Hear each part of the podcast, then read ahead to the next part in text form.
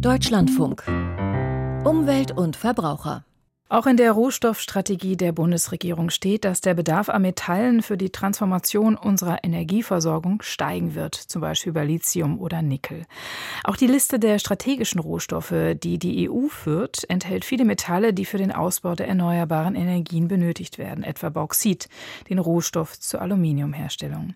Welche Zusammenhänge es zwischen dem Ausbau der Erneuerbaren und dem Metallverbrauch gibt, das haben sich Fachleute beim Energiepolitischen Verein Power Shift näher angeschaut. Die Ergebnisse der Untersuchung fasst Daniela Siebert zusammen. Metalle werden bei der anstehenden Energie- und Mobilitätswende eine entscheidende Rolle spielen. Denn für den Bau von Windkraftanlagen benötigt man unter anderem Stahl, Kupfer und Aluminium, für Photovoltaikanlagen Stahl, Kupfer, Aluminium, Silizium und Silber, für E-Autos Kobalt, Nickel und Lithium. Auch seltene Erden wie Dysprosium und andere Metalle werden in Zukunft in größeren Mengen gebraucht. Dieser Zusammenhang macht Michael Rekord vom umwelt- und menschenrechtsorientierten Verein PowerShift Sorgen. Wir sehen, dass eine Ausweitung des Bergbaus global geplant ist und argumentiert wird mit den Bedarfen der Rohstoffe für die Energiewende. Das Kernproblem, was wir sehen, ist die vielen Menschenrechtsverletzungen und die Umweltzerstörung, die mit dem Bergbau einhergehen. Eigentlich müssten wir über eine Rohstoffwende reden, sprich über die Reduktion der Metallverbräuche. PowerShift setzt sich für eine ökologisch solidarische Energie- und Weltwirtschaft ein. Hier denkt man bei der Metallgewinnung also auch an Entwaldungseffekte, Wasserverbrauch, Umweltschäden und erzwungene Umsiedlungen von Einheimischen. Diplomgeograf und Rohstoffexperte Michael Rekord hat sich den Metallbedarf genau angeschaut, den verschiedene erneuerbare Energieanlagen aufweisen. Kleine Wasserkraftanlagen schneiden bei den Zahlen auf den ersten Blick besonders gut ab. In kleinen Wasserkraftwerken ist vor allen Dingen Aluminium und Eisen enthalten. Die gesamtökologischen Auswirkungen können bei Wasserkraft viel größer sein, weil zum Beispiel Fischwege versperrt sind, weil die Wassernutzung am unteren Ende des Flusslaufes sozusagen verändert wird. Aber sozusagen bei dem reinen Materialeinsatz und bei dem reinen Metalleinsatz schneiden Wasserkraftwerke am besten ab.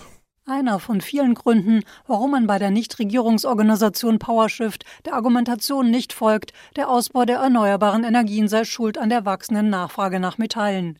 Den Ausbau der erneuerbaren Energien hält der Verein zum Klimaschutz für unerlässlich, behält dabei aber auch die Unterschiede beim Ressourcenverbrauch im Blick. Denn Photovoltaikanlagen verbrauchen teilweise deutlich mehr Metalle als Windkraftanlagen. Sie benötigen zum Beispiel ein Vielfaches an Kupfer und Aluminium. Für Michael Rekord kein K.O.-Kriterium. Wir brauchen sicherlich beides. Wir müssen bei PV-Anlagen sicherlich darüber nachdenken, wie wir auch Recycling und die Kreislaufführung dieser Rohstoffe verbessern können. Eine besondere Herausforderung stellen auch E-Autos dar. Wir sparen die fossilen Rohstoffe, brauchen aber Batterien. Und in diesen Batterien sind Lithium, Kobalt, Nickel und andere Rohstoffe verbaut. Und wir brauchen mehr, wegen der Elektrifizierung, mehr Kupfer in den Autos. Das heißt, dort wird potenziell die Nachfrage sehr hoch steigen, wenn wir sozusagen nicht unser Mobilitätsverhalten verändern. PowerShift empfiehlt generell, das Ressourcenproblem bei Metall mit weniger Verbrauch zu lösen.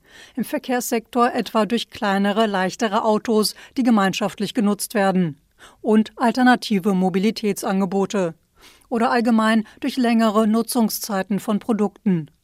Zweiter Lösungsansatz des Berliner Vereins, mehr Recycling, soll heißen. Möglichst wenig Schrott, sondern die Altgeräte, die alten Autos, die alten Photovoltaikanlagen als Ressourcenquelle zu betrachten und zu nutzen und diese Rohstoffe für zukünftige Photovoltaik- oder Windkraftanlagen wieder zu nutzen. Die EU und die Bundesregierung haben viele Metalle bereits als Problem- und Mangelware auf dem Zettel, doch deren Lösungsansätze hält man bei PowerShift nicht für ausreichend. Michael Rekord. Die Bundesregierung und auch die EU setzen auch auf den Ausbau der Kreislaufwirtschaft, aber sie haben sozusagen noch kein Reduktionsziel für den Primärverbrauch.